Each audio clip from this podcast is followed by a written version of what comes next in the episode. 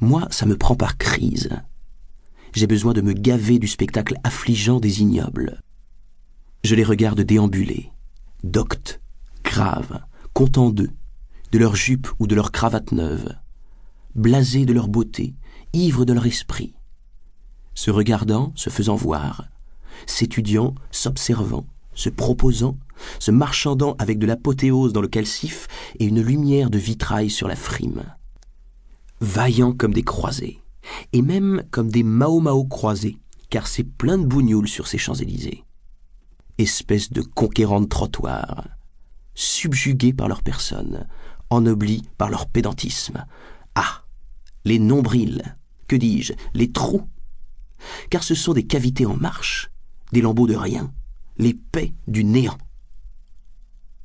À leur approche, je me sens organique, merveilleusement précaire et putrescible. Ça me réconforte de me sentir à leur image. Ça me console de disparaître un jour. Je me regrette moins en mesurant combien je suis peu de choses. De grand cœur, je lègue mon azote, mon glucose, mon calcium et mon H2O à l'univers superbe et triomphant, en espérant qu'il les transformera en fleurs. Ne serait-ce qu'en rose pompon, en pâquerette ou en poids de senteur. À propos de poids de senteur, faut vous dire que la dame qui vient de m'aborder n'est pas seulement en technicolore et en relief, mais qu'elle est aussi olfactive. Elle se parfume aux Sprutzbins juxtaposés. Et quand elle passe, on a l'impression de traverser le parc de Bagatelle au printemps. À mes côtés, la foule oisive louche sur nous. Je me dis qu'une fois assise, la dame serait moins en vue et constituerait un spectacle plus modeste. Je lui propose donc un siège sur lequel elle se dépose avec précaution, bicose sa gaine qui doit lui descendre cinquante centimètres au-dessous de la ligne de flottaison. Vous ne me reconnaissez pas? demanda-t-elle d'une petite voix peureuse. Je me fends d'un regard enveloppant, avec lentille circulaire à puissance focale surmultipliée. J'ai beau me gratter la mémoire, je n'arrive pas à situer cette bouille de méduse écrasée. Cependant, je sens qu'en effet je l'ai connue à un moment de ma vie.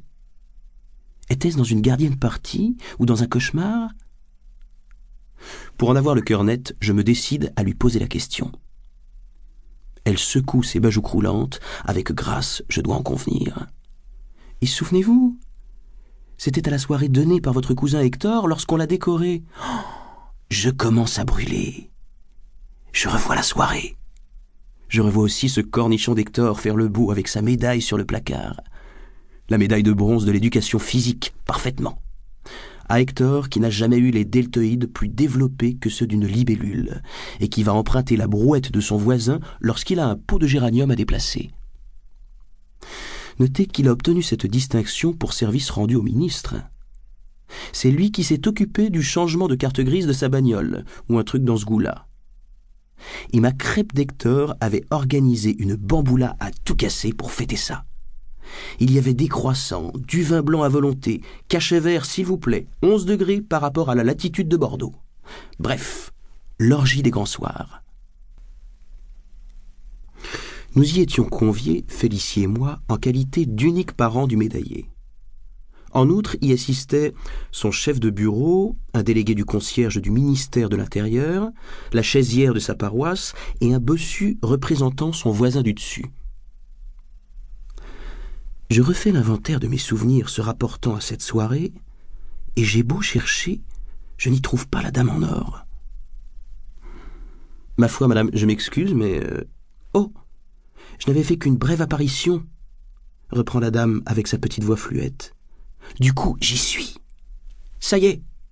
Vous étiez la présidente des œuvres dont s'occupe Hector. Votre chauffeur vous accompagnait, portant une gerbe de roses grande comme ça. Vous avez félicité Hector, subi mon baisement, et vous êtes reparti.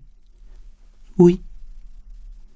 Je remarque alors que cette digne personne semble anxieuse, déprimée, et sur le bord extrême de la tension nerveuse. Sur ces entrefaites, le loufia s'amène et demande à la dame d'annoncer la couleur. Euh, euh rien.